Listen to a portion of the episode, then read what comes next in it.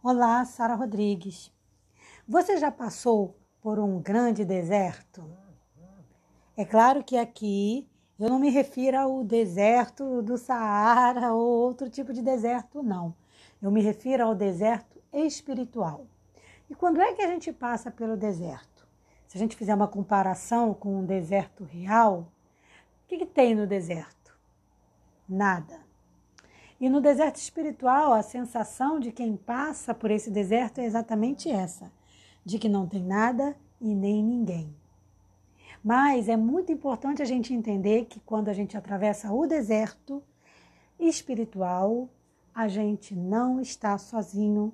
E é sobre isso o nosso podcast de hoje. Então, vem comigo.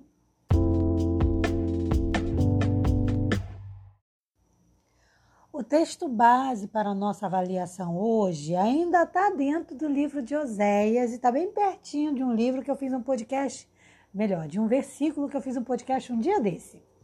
Mas hoje a gente vai avaliar Oséias 2, versículo 14, que diz o seguinte: Portanto, eis que eu a atrairei e a levarei para o deserto e lhe falarei ao coração. Essa é uma mensagem de um conforto que Deus está deixando para os seus filhos. Quando ele diz falarei ao coração, significa que ele quer falar com o povo de forma amável, de forma gentil, suave como nosso Deus é. Por que, que Deus deixou essa mensagem ali na época de Oséias? Porque naquela ocasião o povo estava muito quebrantado, é muito por conta de tantos sofrimentos, de tantas coisas que eles haviam atravessado.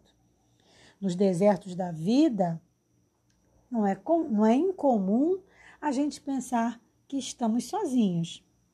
Mas é nessa exata situação, quando a gente está no deserto espiritual e a gente sente ali muita angústia, muita tristeza, é nesse momento que muitas vezes a gente consegue enxergar não só as nossas falhas, as nossas, é, os nossos erros, a gente consegue enxergar naquilo que a gente precisa melhorar.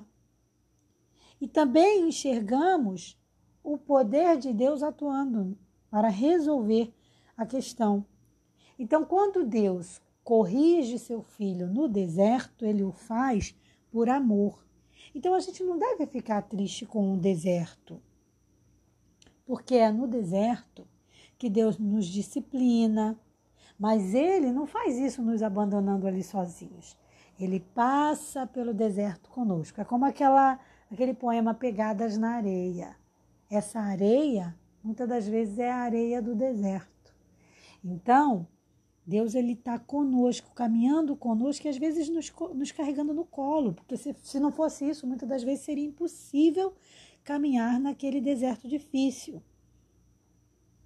Nos desertos e nos momentos de aflição, Deus não só continua conosco, como Ele nos dá força para superar e, e nos ajuda a vencer as consequências ruins tanto de erros que podem ter sido erros nossos ou até de coisas que a gente nem cometeu. Então, muitas das vezes, algumas pessoas enfrentam desertos que nem foi porque elas erraram.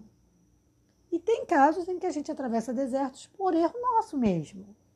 Mas o importante é a gente entender que Deus não nos abandona e que, ao abrirmos o nosso coração para Ele, Ele está ali do nosso lado, nos confortando.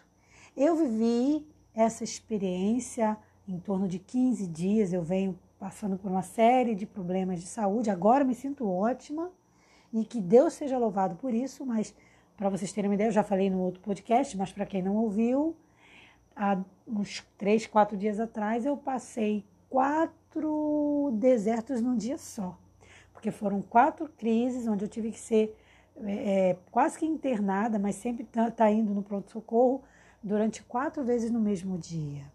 E quando eu estava passando por esse momento difícil, eu me senti num deserto.